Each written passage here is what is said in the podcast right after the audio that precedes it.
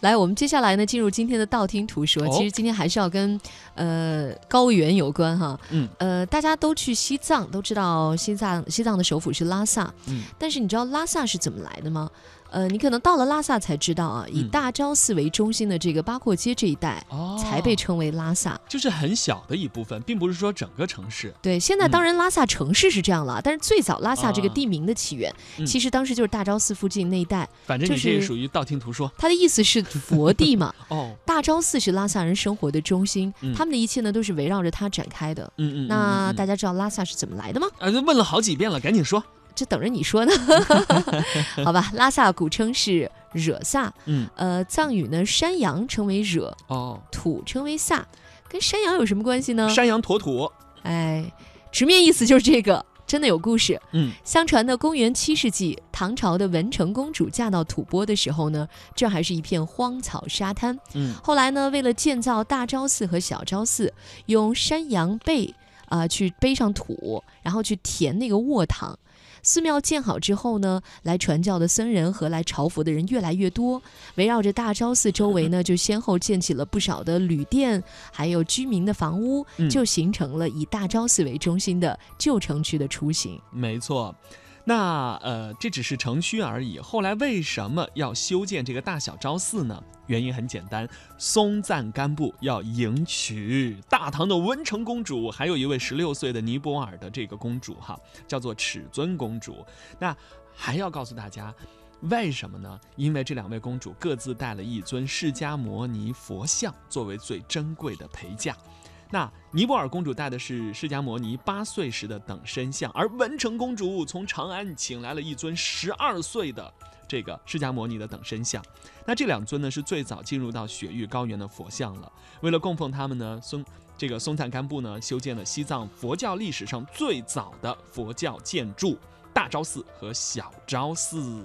嗯，好，那么我们也听到了这个历史了。嗯其中呢，像文成公主请来的这一尊十二岁的等身像呢，据传是释迦牟尼在在世的时候，嗯，按照本人的真实的形象塑造的，并且呢是由自己开光加持的，哇，所以真的非常珍贵啊。嗯那么藏族人认为见到它就和见到两千五百年前的佛祖是一样的，嗯，所以这两尊等身像进入西藏，也标志着西藏历史上佛教的正式传入。好，那么今天为大家讲了一下关于拉萨的传说，大家终于明白这个地名最早是来自于哪里了。对，好，下面我们来听首来自西藏的民歌吧。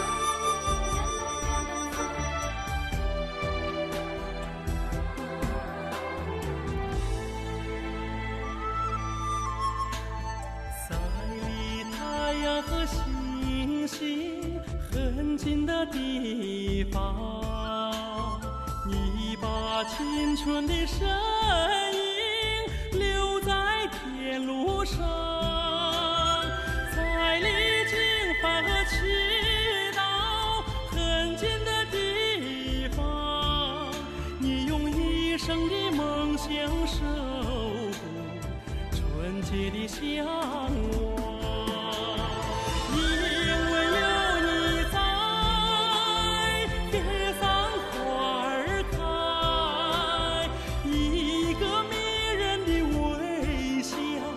让我遐想云天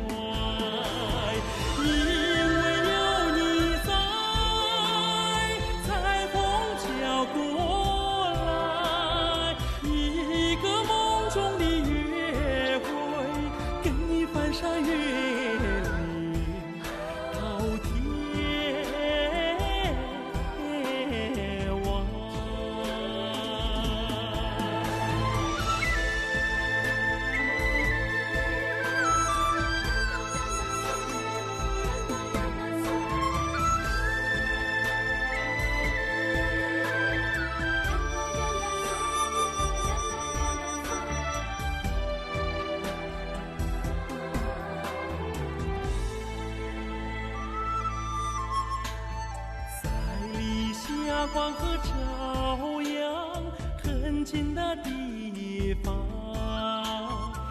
你把美丽的高原红画在脸上，在离雪山和圣水很近的地方，你像雄鹰展开翅膀，拥抱新的希望。